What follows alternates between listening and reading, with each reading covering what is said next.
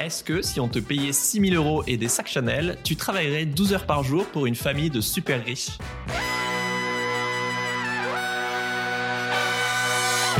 Bienvenue dans Soif de Sens, des histoires d'humains qui changent le monde. Chaque semaine, je reçois un invité écolo, féministe ou solidaire pour t'aider à incarner le changement et te redonner foi en l'humanité. Et aujourd'hui, on accueille Alizé Delpierre pour parler des domestiques qui existent toujours chez les super riches. Salut Alizé Salut, bonjour Alors je te présente en 10 secondes, tu es sociologue, chercheuse et autrice euh, du livre que j'ai adoré, Servir les riches, où tu racontes comment... Euh, tu as vraiment donné de ta personne. Pendant 5 ans, tu as interviewé 86 domestiques et 123 membres de grandes fortunes, donc euh, grande bourgeoisie, aristocratie et nouveaux riches, pour bah, comprendre euh, leurs relations et cette, exploitation dorée, comme tu l'appelles, des domestiques par les, les, familles très riches. Donc, à quoi ressemble la vie d'un domestique et les caprices de riches? Pourquoi est-ce que les domestiques restent malgré les humiliations? Est-ce que c'est légal encore aujourd'hui d'avoir un domestique? Voilà, on va parler de tout ça. Concrètement, il existe en France quelques milliers de domestiques à temps plein, même si c'est très flou à, estimer, euh, qui dorment souvent chez leurs employeurs ou alors très près, quoi. Et ce sont euh, grande majorité des femmes, donc ça peut être des, gouvernantes, des cuisinières, des, des babysitters euh, qui s'occupent de, coiffer tes enfants, de remplir le frigo, que la maison soit toujours nickel chrome euh, au millimètre carré, euh, quand ce ne sont pas des requêtes plus extravagantes. Et pour commencer, on va parler de, plusieurs anecdotes pour que vous voyez jusqu'où les ordres peuvent aller. tu t'es amusé avec Soraya, la gouvernante d'une famille de milliardaires américains à Monaco, à lister leurs désirs les plus extrêmes et ça fait un peu peur, même si c'est pas représentatif de la norme, mais pour vous donner une idée, je vous en donne trois. Se faire réveiller par une berceuse chantée par deux domestiques au canon, ça c'était quand même euh, très drôle. Mesurer l'espace entre les couverts au millimètre près avec une règle, ou toujours répondre quand on vous adresse la parole. Je vous remercie, très chère madame, de me faire l'honneur de m'adresser la parole, même face à un ordre.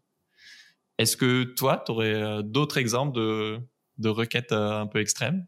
Alors euh, oui, euh, les, les, exemples de requêtes, euh, elles peuvent être, enfin ils sont très très nombreux en fait. Dans cette liste qu'on a dressée donc avec Soraya, qui était une gouvernante qui a eu beaucoup d'expérience en fait au service des grandes fortunes, ouais. il y avait aussi le fait de faire cuire un œuf et demi sur le plat pour son employeur. Donc j'ai eu beaucoup de, de mal à comprendre comment est-ce ouais. qu'on pouvait faire cuire un œuf et demi sur le plat. Donc en fait c'est toute une technique. Ça j'ai trouvé ça assez assez intéressant intéressant euh, comme pendant anecdote. 12 secondes précises, je crois, un truc comme oui, ça. voilà, exactement, pendant un temps euh, très limité. Et donc euh, maintenant, dès que chez moi, je me fais cuire un œuf sur le plat, j'ai en tête cette anecdote.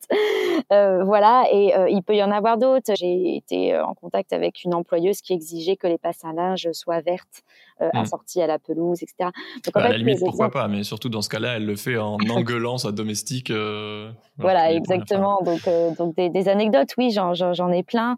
Après, c'est pas, voilà, le livre n'est pas, le but c'était oui. pas de faire juste une liste d'anecdotes comme ça pour, pour, voilà, c'était un livre quand même de sociologie avant tout. Et donc toutes ces petites anecdotes peuvent à nous nous sembler absurdes, aberrantes, relevées de cas psychiatriques, comme le disent certains, me le disent certains journalistes qui lisent le livre. Okay. Mais en fait, euh, mais en fait non, en fait c'est une manière aussi d'asseoir son pouvoir, quoi. Mmh.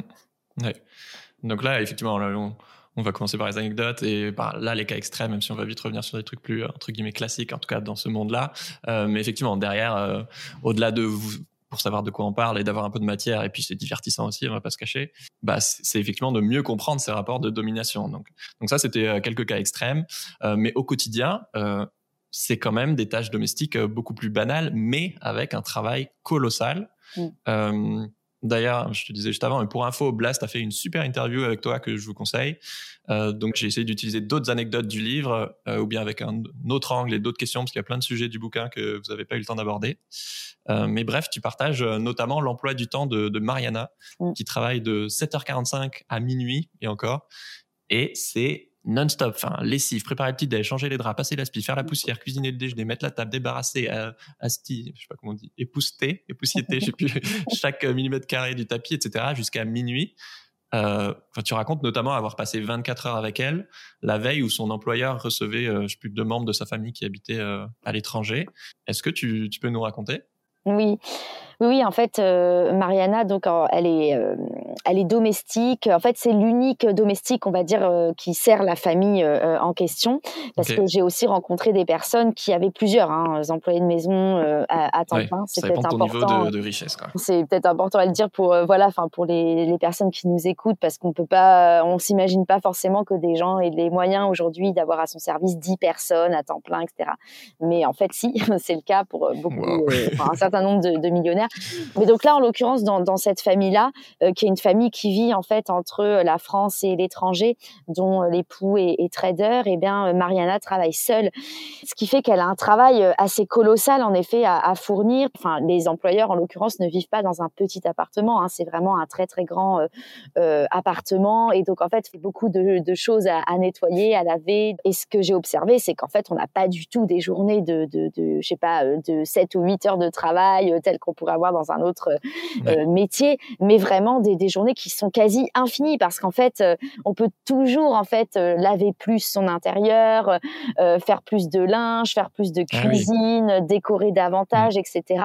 Et ce qui fait qu'en fait, le, le, le travail de ces employés-là est presque infini d'autant plus que les exigences de leurs employeurs sont, sont mmh. très élevées. C'est clair. En fait. oui, comme là, elles travaillent sur leur lieu où elles vivent, leur lieu de vie. Ah bah du coup, il y a plus de frontières avec la vie perso et bah, du coup, ouais, tous les abus sont possibles. Alors là, oui, ça, ça en effet, euh, c'est un autre parallèle qu'on peut faire avec le télétravail, sauf que le télétravail, c'est le salarié qui travaille chez soi, alors que là, c'est le, le la salarié. Le quoi. Euh, voilà, c'est ça, c'est les salariés qui travaillent au domicile de leurs employeurs. Et donc ça, c'est quelque chose qui change tout, selon moi, à la relation de travail, parce qu'à partir du moment où en fait on est dans un espace euh, qui est l'espace intime aussi de ces employeurs, qui mmh. sont les, les, coulisses, comme on dit en sociologie, du, du jeu social, qui est l'espace de, de, reproduction de soi, l'espace où, où normalement on lève le masque et on peut, euh, voilà, l'espace où on peut être nu, euh, où euh, en fait on laisse traîner ses, ses factures, où tous les secrets en fait sont exposés en quelque sorte. Et eh bien, les domestiques ont accès en fait à cet espace-là, mais on est vraiment dans un mélange entre relations quasi familiale. C'est pas que de l'hypocrisie. Hein. Il y a vraiment des mmh. domestiques et des employeurs qui qui deviennent euh, euh, amis ou qui même ont l'impression de faire partie de la même famille. Sauf qu'en fait, on reste quand même dans une relation salariale. D'où ces anecdotes que tu évoquais au début de l'interview de mise à distance constante mmh. de cette relation qui très vite peut basculer vers une relation euh, amicale, familiale et, et, en fait, c'est un registre qui fait peur aussi parfois aux employeurs. Quand ils ont l'impression d'être trop proches de leur domestique, paf, ils les remettent à distance. Le jour où as, tu l'as aidé pendant 24 heures, du coup, vous avez dû aller chercher en urgence euh, une couette, euh, je crois, plus de 2000 euros aux quatre coins de Paris. Euh. Ils ont beaucoup de... On va en parler après, mais pour, bah, pour marquer ta domination aussi, tu, tu peux exiger des choses aberrantes en, un temps comme ça, ou à 4 heures du mat, de vouloir mmh. un verre d'eau dans, dans, dans, la minute. Quoi. Enfin, Exactement. Et ça, c'est possible parce que la majorité des domestiques que j'ai rencontrés dorment chez leurs employeurs mmh. ou à proximité de chez leurs employeurs dans un petit euh, studio euh, à côté ou dans une petite dépendance dans la villa. Euh, le fait même de cette proximité de jour comme de nuit rend possible le fait de solliciter ces domestiques bah, de jour comme de nuit. Euh, et donc, il y a énormément d'employeurs que j'ai rencontrés qui décident, voilà, à tout moment d'envoyer euh, leur domestique faire une course euh, à pas d'heure pour acheter un, un objet de, de, très grande valeur ou qui exigent à 4 heures du matin, voilà, un verre de, un verre d'eau ou un whisky plutôt, ou d'apprêter un jet, enfin, des, des, des, choses comme ça. Et du coup, les domestiques doivent tout le temps être sur le pont, en fait. et ça, c'est très fatigant. Bah oui, t'as une pression. Euh, voilà, nous, on se plaint de, de euh, je sais pas, ton boss qui t'envoie des mails euh, le soir et le week-end. Là, c'est le niveau au-dessus, quoi. Donc, on a souligné du coup le côté vraiment physiquement, c'est éreintant. mais il y a aussi énormément de, de violence et d'humiliation. par exemple, Mariana toujours te racontait qu'elle avait eu des patrons dégueulasses qui faisaient des, des grosses fêtes chez eux pour pas, pas dire des, des orgies et bah, qu'elle se sentait souillée de devoir bah ouais, nettoyer leur capote euh, usagée le, le mmh. lendemain. Et ce qui est presque le plus choquant, je trouvais, euh, ça c'était un exemple, mais il y en a plein d'autres, c'est de faire comme si, comme si c'était rien passé quand ils rentrent le lendemain et que, que ça sent la rose, quoi. Genre. Mmh, mmh, mmh. Ouais, exactement. Et euh, le, le, en plus, l'effet pervers du, du, ménage, et ça, ça concerne bon, les employés qui font le ménage, mais même euh, dans les bureaux, etc., c'est que c'est quelque chose, c'est une tâche qui se voit pas. C'est-à-dire que comme les employeurs ou les usagers de l'espace, qu'il soit un espace public ou une entreprise, etc., ont l'habitude de venir et que ça soit propre, et ben en fait, on ne voit pas. C'est un travail invisible. Et, et, là, ça, ça d'autant plus euh, choquant, en effet, quand euh, l'espace est complètement souillé, comme ce fut le cas pour Mariana. Alors pas chez ses actuels employeurs qui sont eux euh, plutôt très très respectueux et qui feront jamais ça, mais chez d'anciens employeurs où en fait c'était des gens qui faisaient des, des, très très grosses soirées dans leur appartement, euh, où circulait beaucoup de drogue, euh, donc c'était vraiment sexe, drogue, euh, j'allais dire et rock and roll, ça j'en sais rien, mais euh, mais voilà. Et donc du coup, euh, ça donnait lieu à, en fait un appartement complètement dégradé, complètement souillé le lendemain que devait nettoyer Mariana avant même que ses employeurs se réveillent. Et, et, le, et, là, ce qui l'a vraiment choqué ce jour-là, le, jour où elle me raconte ça, c'est qu'une fois, il y avait des préservatifs usagés en fait dans, dans cet espace-là. Et en fait, là, ça, ça lui a vraiment euh, montrer à quel point elle n'était euh, rien. Rien. Elle mmh. n'était qu'une qu'une bonne, c'est le cas de le dire, à laver, euh, à laver même la, chose la plus qu'on considère la plus taboue et la plus sale, qui est en fait bah, ici le, sperme en fait. Ça, ça l'a, ça l'a vraiment choquée.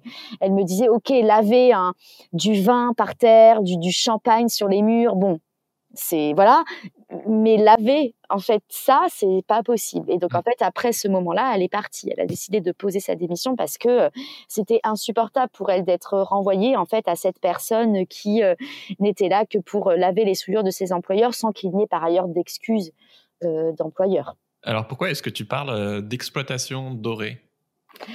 Alors, euh, je parle d'exploitation dorée, euh, qui est un oxymore. Euh, comment est-ce qu'une exploitation peut être dorée? Ça, ça, mmh. semble complètement impossible pour en fait souligner euh, l'un des, des l'une des plus grandes ambivalences en fait que j'ai rencontrées dans, dans mes dans ma recherche, c'est le fait que les domestiques auxquels j'avais affaire euh, n'étaient pas des gens qui, comme euh, les femmes de ménage, les aides à domicile, qui travaillent par ailleurs à temps partiel dans les services à la personne en France, étaient mal payés. En fait, ce sont des gens qui, pour beaucoup, sont très bien payés. si on compare leur salaire au salaire médian français ou même, mmh. voilà, donc c'est des gens qui peuvent gagner 000 euros, tu disais, je crois. Entre 2000 et 8000, voire 10 000, voire 12 000 euros pour les majordomes les mieux payés. Alors, le salaire est complètement indexé à, à ton poste dans la hiérarchie des domestiques. Hein. Les employés de ménage gagnent euh, plutôt autour de 2000, 2500 euros, alors que euh, les nannies peuvent gagner 5000 euh, euros, les majordomes et les gouvernantes 8000 euros hors prime.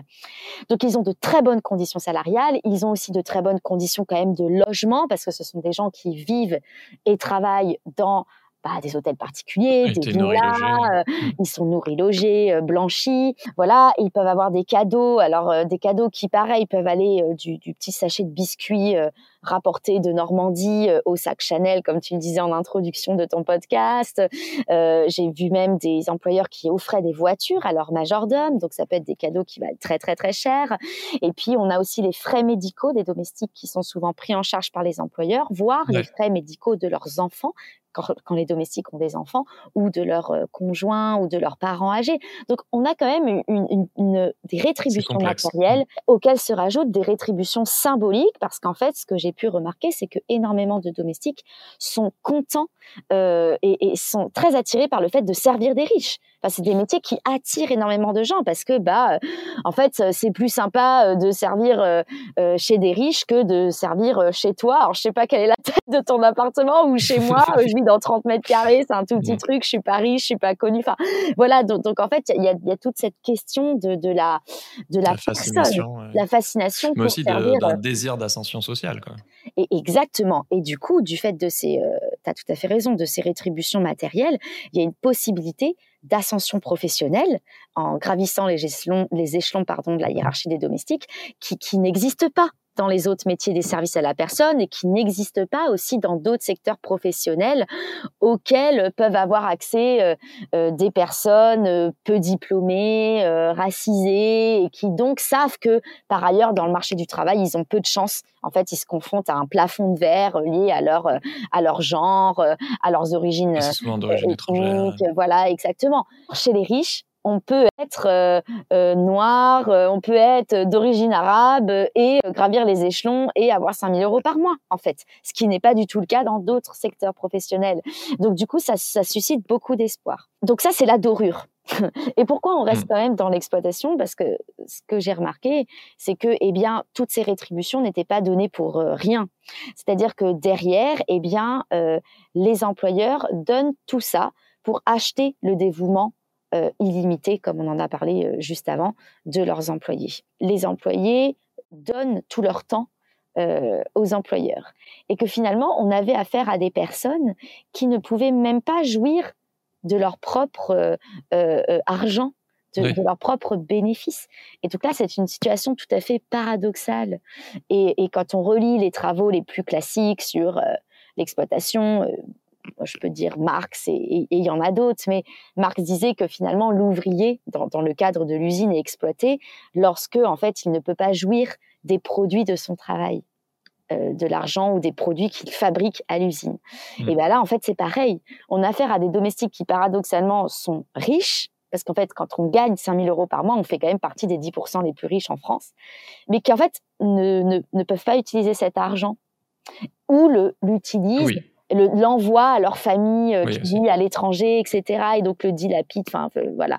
Ça, ça prend pas en compte les, conditions de travail, quoi, et, le taux horaire aussi. Tu dis, ok, ils sont riches euh, dans l'absolu, mais ils sont riches en plus dans l'absolu, mais pour la plupart, en fait, quand on divise 5000 euros par mois par, euh, bah, en fait, 24 heures. sur 24, parce que c'est ça, quand on travaille chez les très riches, c'est que potentiellement, on peut être mobilisable 24 heures sur 24, et ben au final, on gagne pas le SMIC. Donc, on reste dans l'exploitation. Je trouve que tu, tu, restitues super bien cette, ambivalence où, oui, autant chez les domestiques, euh, effectivement, il n'y a pas que du mépris, il y a aussi un, parfois un vrai attachement, une amitié, et voilà, mais qui peut s'interrompre à tout moment euh, si le riche euh, a plus besoin d'eux ou je sais pas, peut-être peur qu'ils révèlent des secrets. Ou, du coup, il y a vraiment une relation de je t'aime, je te hais un peu dans, dans, dans les deux sens. Les gens, en fait, ne veulent pas fuir à tout mmh. prix. C'est beaucoup plus subtil que ça. C'est que justement, on a tellement de rétributions que les domestiques veulent rester et en même temps, ils souffrent psychiquement, euh, euh, euh, physiquement de ces conditions quand même de travail très dures. En même mmh. temps, ils sont quand même attachés émotionnellement à leurs employeurs. Ils les aiment parfois. la réciproque est vraie. Hein. Les employeurs ne sont pas que des méchants qui exploitent les gens. C'est bah ça, c'est complètement faux. Hein. J'ai rencontré énormément de, très riches qui ont un souci de bien traiter leurs employés de maison, de partager avec eux des confidences, de leur de parler, etc. Mais on est toujours en fait à, la limite en fait dans, cette frontière entre très bonnes conditions de travail mmh. et quand même euh, exploitation. Mmh. Et, j'ai trouvé que c'était justement cette euh, nuance des relations sociales qui était intéressante à traiter. En, fait, en, sociologie, ce qu'on essaye de montrer, c'est que la, la, la la réalité n'est pas juste noire ou blanche, elle est beaucoup plus subtile que ça. Mm. Et, les domestiques sont pas des gens complètement euh, stupides ou complètement faibles qui sont euh, esclavagisés par les employeurs. Non, s'ils restent chez eux, c'est qu'ils y trouvent des intérêts. Et en fait, on peut trouver des intérêts à l'exploitation quand mm. cette exploitation est aussi compensée, entre guillemets, par beaucoup de choses. Ce que je trouve intéressant aussi, c'est comment tu dis que les, les riches nous fascinent autant qu'on les déteste et ce que j'apprécie dans, ton travail, c'est que tu prends pas parti justement. C'est pas c'est pas une enquête à charge contre contre les riches. Et tu fais vraiment l'effort de comprendre les deux côtés et évidemment notamment celui des, patrons riches. J'ai peut-être utilisé l'expression de caprice de riches, mais en fait, tant qu'on réduit leur requête à ça, à des caprices, euh, on peut pas comprendre euh, les rapports de, de domination. Est-ce que tu peux nous en dire plus là-dessus? Oui, euh, l'objectif, c'était pas, évidemment, c'est pas du tout d'être à charge contre les riches. Enfin, c'est pas mon métier, en tout cas. On, peut par mmh. ailleurs, quand on est militant, être à charge contre, mais là, là moi, c'est pas dans mon, en tout cas, dans mon activité de sociologue. Et, en fait, ce que j'avais envie, c'était de prendre au sérieux la parole de ceux qu'on appelle plus largement les dominants. Parce que dire que au quotidien, il y a du pour, du contre, il y a de l'exploitation, mais en même temps, il y a de la bienveillance, etc., ça ne remet pas en cause le fait qu'on a quand même affaire à l'échelle plus large et plus globale de la société à des rapports de domination entre des gens qui occupent une place euh, euh, en haut de l'échelle sociale, qui sont mmh. les multimillionnaires, et donc qui cumulent les capitaux culturels, économiques, symboliques, sociaux, et qui cumulent également les privilèges. Donc ça, c'est une réalité. Et, le dire, ça ne veut pas dire que on critique ces dominants, mais c'est une réalité. Par ailleurs, on a affaire à des gens qui sont beaucoup plus bas dans la hiérarchie sociale et qui n'ont pas tous ces privilèges et qui sont au service de ses dominants. Et donc là, on est bien dans une relation salariale, dans une relation de service. Et en fait, relation salariale est une relation de toute façon asymétrique. Hein. C'est une relation qui est structurellement une relation de domination. Et il ne s'agit pas, euh, en disant que les domestiques, finalement, ils trouvent leur compte et se libèrent des marges de pouvoir qui font qu'ils peuvent aussi négocier leurs conditions de travail, ils peuvent partir. Il ne s'agit pas de dire, bon, bah finalement, euh, tant mieux que ça se passe comme ça. Et oui, il faut que la société ait des domestiques, etc. Euh, donc euh, voilà, on n'est pas non plus dans ce, relativisme-là, mais par contre, là où il y aurait un point de vue sociologique plus critique à porter sur ces rapports-là, c'est du point de vue de la société, de, la manière dont fonctionne la société dans son ensemble. Et il ne s'agit pas d'incriminer telle personne euh, individuellement, en fait. Je trouvais ça intéressant, effectivement, que la question de ce que nous, on peut voir comme comme un caprice, en fait, c'est aussi un moyen de mettre de la distance sociale et de, de, rappeler, en fait, que c'est toi le dominant et, c'est important de se mettre dans, leur vision du monde aussi, parce qu'il y a une logique, même si nous, ils nous semblent déconnectés de la réalité. Euh. Oui. Alors oui, oui, oui, j'ai pas rebondi en effet sur, sur le, caprice. Alors oui, les domestiques disent que c'est des caprices, enfin voilà.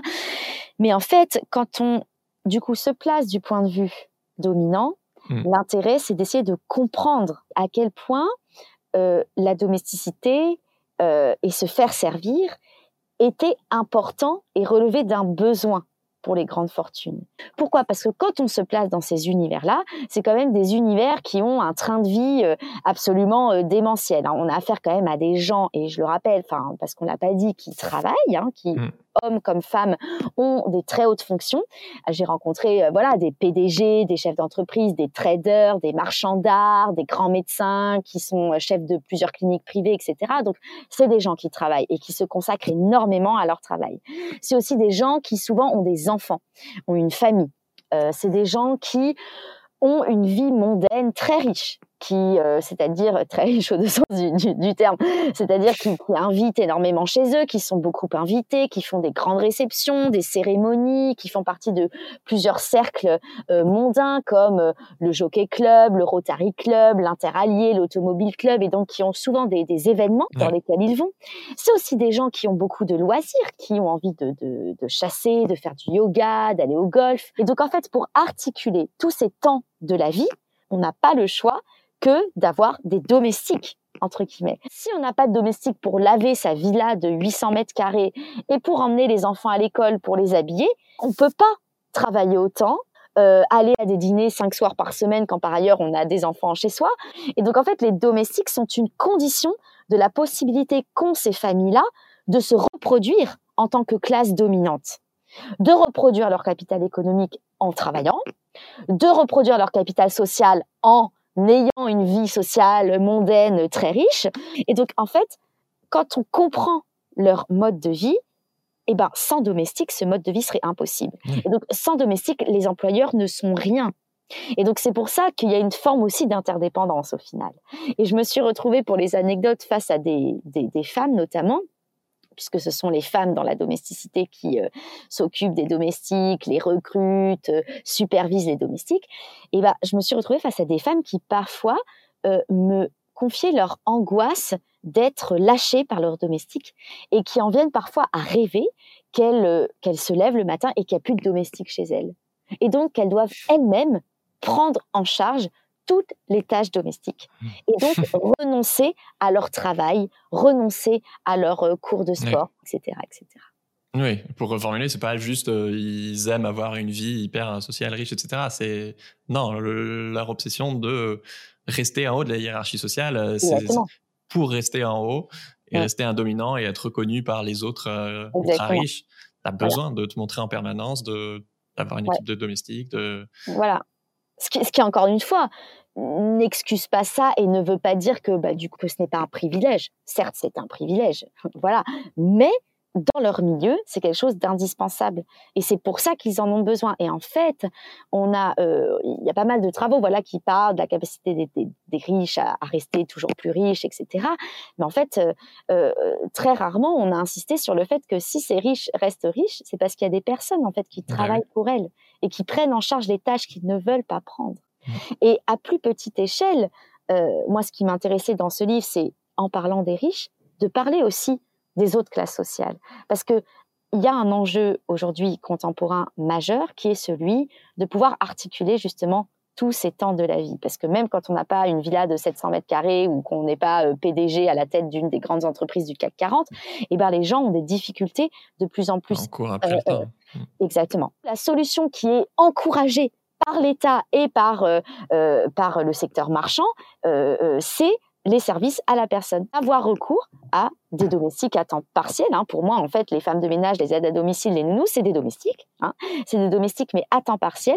C'est une domesticité plus low cost qui est accessible aux classes moyennes. Mmh. Voir, ça, euh, mmh. ça, me dérange pas. La domesticité en soi, euh, je trouve pas. Enfin, ça pourrait être plus valorisé, mais moi, j'ai pas de problème avec le fait euh, soit d'être embauché, soit d'embaucher un homme ou une femme de ménage. C'est plus les conditions de travail et les violences et les humiliations qu'il y a autour qui ça, ça me dérange, oui. Oui, en soi, on pourrait se dire, bon, bah, pourquoi pas Le vrai problème qu'il y a derrière, c'est que euh, quand on regarde les statistiques sur les services à la personne, les femmes de ménage, comme les aides à domicile ou les gardes d'enfants, ne parviennent pas à la fin du mois à avoir des salaires décents qui puissent les faire euh, vivre euh, décemment. Elles ont même du mal à être payées l'équivalent d'un SMIC mensuel. Pourquoi? Parce qu'aussi, tout le monde veut que sa femme de ménage ou que sa nounou intervienne chez soi à la même heure. Tout ça pour dire, moi, je suis pas forcément contre hein, qu'il y ait euh, une délégation des tâches domestiques, mais euh, ainsi, il faudrait que ça soit fait de manière euh, plus juste. T'écris, les, les, super riches achètent le droit de dominer leurs domestiques.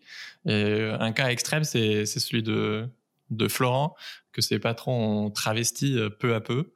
D'abord en portant les mêmes robes et blouses de travail que les autres domestiques femmes, puis une perruque de cheveux longs et même du maquillage et des soutifs avec le stade ultime de l'humiliation, mettre des couches, euh, d'ailleurs c'est pas que lui je crois, euh, pour se faire pipi dessus et gagner du temps. Euh, sinon, dans son cas, c'était marqué dans son contrat qu'il perdait 400 euros sur son salaire. Comment est-ce que on, ouais, on en arrive à, consentir à, toutes ces demandes en tant que domestique? Alors c'est c'est complexe la fabrique du consentement dans la dans la domesticité. On consent parce qu'on gagne de l'argent, on consent parce qu'on a des cadeaux, on consent parce que finalement on aime ses employeurs même s'ils font des actes de violence, etc. Donc donc la, la fabrique du consentement est, très subtile et d'ailleurs je, je, je, réfère au, à tous les travaux que ce soit sociologiques voire psychologiques qui sont faits sur le consentement. Enfin dans le cas du harcèlement sexuel et du consentement euh, sexuel, on se retrouve en fait dans des mécanismes aussi de, de voilà, exactement, d'emprise parce que à la fois il y a de la peur, mais il n'y a pas que ça. Il y a aussi des intérêts à consentir, hein, ce qu'on disait tout à l'heure. Alors, dans le cas de Florence, c'est vraiment un exemple euh, un peu euh, euh, extrême. Hein. voilà, tous les employeurs travestissent pas leurs employés, etc. Mais lui, pour le coup, c'était. Mais les couches, ça, c'est arrivé ailleurs, non? Voilà, et, alors voilà, exactement. Alors il y a, j'ai rencontré certains employeurs et j'ai ouï dire que ça se faisait notamment dans certains beaux quartiers parisiens qui euh, obligent leurs employés à porter des couches pour gagner du temps sur leur temps de travail afin de ne pas aller aux toilettes. Donc ça, évidemment, là pour le coup, on est dans euh, le registre de l'exploitation et pas doré l'exploitation.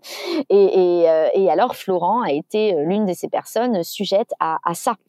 donc là, on est dans l'ordre de l'humiliation, voilà, psychique, physique. Euh, une, violence physique, hein, même parce que c'est violent de devoir euh, faire pipi dans, sa couche euh, tel un petit enfant âgé de un an et demi qui ne sait pas, qui ne peut, enfin qui ne sait pas encore aller aux toilettes. Et, cette infantilisation, on le retrouve aussi dans la manière dont les très riches prennent en charge leurs employés de maison, considèrent qu'ils doivent, par exemple, aussi contrôler ce qu'ils font, leur donner des conseils dans leurs dépenses. Hein. On a, on a, on a une, forme de, de paternalisme mmh. qui existe hein, chez des employeurs, notamment chez les employeurs issus de l'aristocratie, qui euh, ont un peu euh, l'impression que les domestiques, c'est un peu des enfants. Comme ce sont des personnes issues des classes populaires, ce sont forcément des personnes, euh, à leurs yeux, pas très cultivées, qui ne savent pas bien utiliser leur argent, voilà, du classisme par excellence. Et le travestissement, alors là, c'est quelque chose que je n'avais jamais vu par ailleurs. Mais des fois, ça peut être plus soft, pardon, avec juste un, on va changer ton prénom, quoi. Exactement. Voilà. Ou voilà, garder le nom de l'ancienne. voilà. Avant, voilà, exactement. que ce soit travestissement ou changer le prénom du domestique, c'est une manière aussi d'objectiser le domestique et de le, le rendre, de, de faire qu'il n'est pas seulement un enfant, mais un objet. Hmm. Voilà, un objet, une poupée qui finalement n'a pas d'identité propre, n'a pas de, personne propre. Et, d'ailleurs, il y a une, une, tâche euh, qui est très révélatrice de cette objectisation des domestiques, qui est le, être meuble. Euh, une fois, un domestique me parle, il me dit, oh, je suis fatigué parce qu'hier soir, j'étais meuble je dis, c'est quoi être meuble? Et être meuble, en fait, ah. ça consiste à se mettre dans un coin de la pièce euh, lors d'un dîner euh, mondain et à ne rien dire, à mettre, à croiser les bras devant soi, à être comme invisible, mais à regarder quand même ce qu'il se passe dans la pièce pour pouvoir à tout moment servir un verre d'eau euh, à ses employeurs, etc. Et donc, être meuble, c'est en fait se fondre dans le décor et être à l'instar d'un meuble invisible. c'est l'image sur la couverture de ton livre, j'imagine. Ouais, ouais, ouais euh, ah non, elles sont assises. Non, non, elles sont assises, elles sont pas meubles. Euh, mais, mais, voilà, c'est être meuble, c'est se fondre en fait avec euh, le, le, le, décor. Et le travestissement, c'est aussi pour moi un révélateur de ce que beaucoup de patronnes m'ont confié d'une sorte de, de euh, peur euh, d'avoir des relations de séduction avec leurs domestiques hommes. Euh, et, et, ça ça revient ça rejaillit souvent dans le discours des patronnes. En fait elles, elles se sentent un peu mal à l'aise à donner des ordres à des hommes domestiques D'autant plus qu'on a affaire à des univers finalement euh, euh, très patriarcaux, euh, mmh. très traditionnels, où les, les, les, hommes hein, sont au-dessus des femmes bourgeoises, etc. Et donc en fait, ces femmes-là sont mal à l'aise à l'idée d'être une femme qui dirige d'autres hommes. Et donc, travestir un homme, ça, pour moi, permet de résoudre ce problème et ce malaise, puisqu'en fait, on domine du coup d'autres femmes. Et donc, c'est beaucoup plus acceptable dans ce système patriarcal qui, qui, qui est celui des, des grandes fortunes euh, hétérosexuelles, marquées par des rapports de pouvoir entre hommes et femmes. C'est beaucoup plus acceptable de dominer d'autres femmes. Mmh. Et sans aller jusqu'au travestissement, la, le comportement le plus euh, courant que j'ai pu observer, c'est de se convaincre quand on est patronne que son domestique est homosexuel. Et, ça, euh, c'est quelque chose qui est, très récurrent. Alors que pas du tout. Alors que pas du tout. Bon, enfin, ça peut arriver, mais enfin, c'est pas du tout euh, la, norme. Quoi. Voilà, tous les tous les majordomes, etc., sont pas homosexuels. Ah et, en fait, ce que j'ai compris, c'est que c'était une manière de se rassurer, comme quoi, voilà, euh, dans ce cas-là, on peut pas avoir de relation de séduction et on peut être à l'aise par le fait de dominer des hommes en tant que femme bourgeoise. Waouh, ça va loin, quoi. Tu racontes bien aussi le Bon, encore une fois, la tension, l'ambivalence entre euh, l'envie de partir à cause euh, des violences, de beaucoup d'heures sup, euh, on peut te faire sauter tes jours de congé, travailler le dimanche ou plein de choses, et en même temps, bah, c'est bien payé. puis surtout, à mon avis, tu n'as même pas le temps de, penser à, à, oser partir. et que souvent, en fait, ils se disent, bah oui, c'est vraiment pas idéal, mais c'est quoi l'alternative quoi? T'écris, ne vaut-il pas mieux servir les riches qu'être ouvrière à l'usine, caissière de supermarché?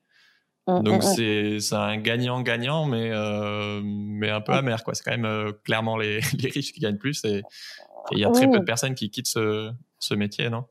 Bah alors il y en a. Hein. Euh, moi j'ai rencontré des personnes qui au bout quand même d'un certain nombre d'années s'en vont parce que c'est trop éprouvant, c'est trop euh, pénible physiquement. Euh, voilà. Ça dépend aussi des, des, profils des domestiques parce qu'en fait un majordome en fait qui est un peu diplômé, qui parle plusieurs langues, il aura plus de chances de se reconvertir dans d'autres milieux professionnels qu'une domestique issue d'immigration qui a beaucoup moins de capital culturel, social, etc. Donc on a des domestiques qui sont plus voilà obligés entre guillemets de rester au service des très riches. Mais il y a aussi en effet la réalité qui est que euh, les, les, les, très riches disent souvent, bah nous, on est des bons patrons finalement, on est des pourvoyeurs de, de bons emplois, etc. Euh, comme par ailleurs le disent les grands patrons dans d'autres univers. Et, et ils n'ont pas tout à fait tort, c'est vrai. Les emplois qu'ils donnent sont en quelque sorte de bons emplois. Alors, ce qu'ils oublient, c'est que c'est des emplois où on est quand même corvéable à merci. C'est là, euh, voilà, c'est là où le, où le bas blesse quand même. Donc, c'est quand même pas totalement des bons emplois. Mais quand on les compare finalement à un travail à l'usine ou un travail dans le BTP très à risque, on n'est pas du tout payé, oui, c'est un bah, bon emploi. C'est quel prix tu mets sur l'humiliation, quoi oui, oui, mais bon, financièrement, oui, financièrement, oui on, est d'accord, hein, mais voilà, il y a aussi ce, cette, cette, question de, de, de, de l'humiliation. Alors l'humiliation, après, elle n'est pas toujours. il y a des domestiques qui se sentent pas humiliés au travail non plus, hein, qui travaillent énormément, mais qui se sentent pas humiliés. Donc il n'y a pas toujours de l'humiliation complètement totale, mais par contre, il y a un investissement au travail phénoménal qui fait que les mmh. domestiques n'ont rien de temps de faire à côté. Donc ça, c'est voilà, ça c'est en effet un problème pour beaucoup de, d'employés de, maison. vie privée, quoi.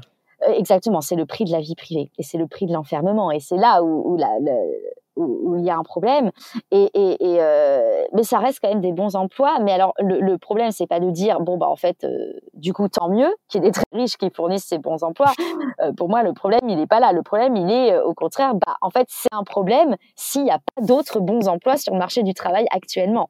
Mmh. le vrai problème, c'est qu'il y ait des personnes qui que, le vrai problème, c'est qu'on doit en fait euh, servir les, les, puissants et contribuer à entretenir les privilèges des puissants pour espérer avoir un, un, pseudo bon travail. Euh, et le vrai problème, c'est le délitement des autres emplois.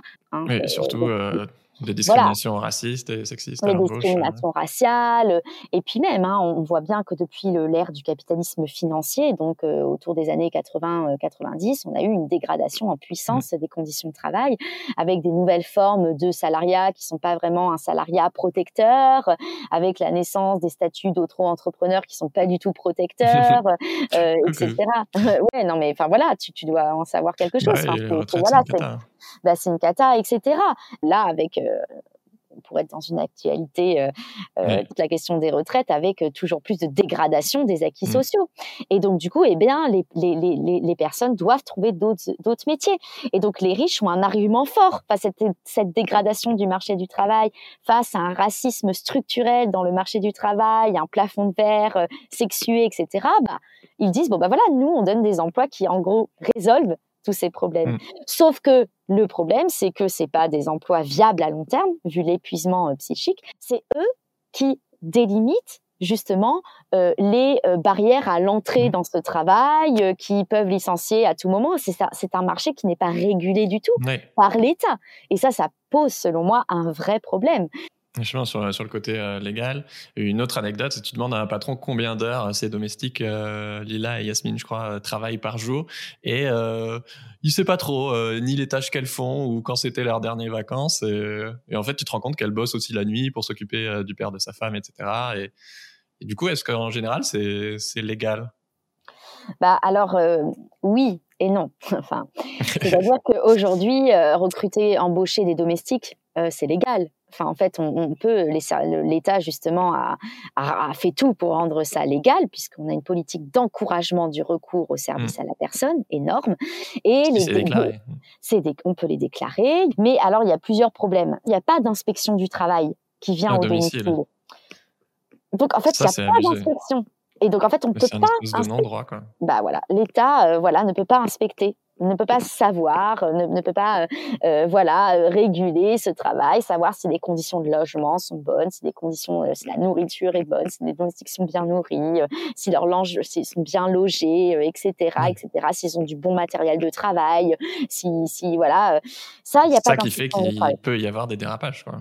Et donc, c'est ça qui fait qu'il peut y avoir des dérapages. Et les autres dérapages, c'est qu'aussi, on, on a affaire à des employeurs qui savent très bien jouer avec le droit et qui donc euh, peuvent déclarer juste une partie du travail et payer l'autre partie du travail au noir parce qu'en fait, ils font un tas d'arrangements fiscaux. Hein.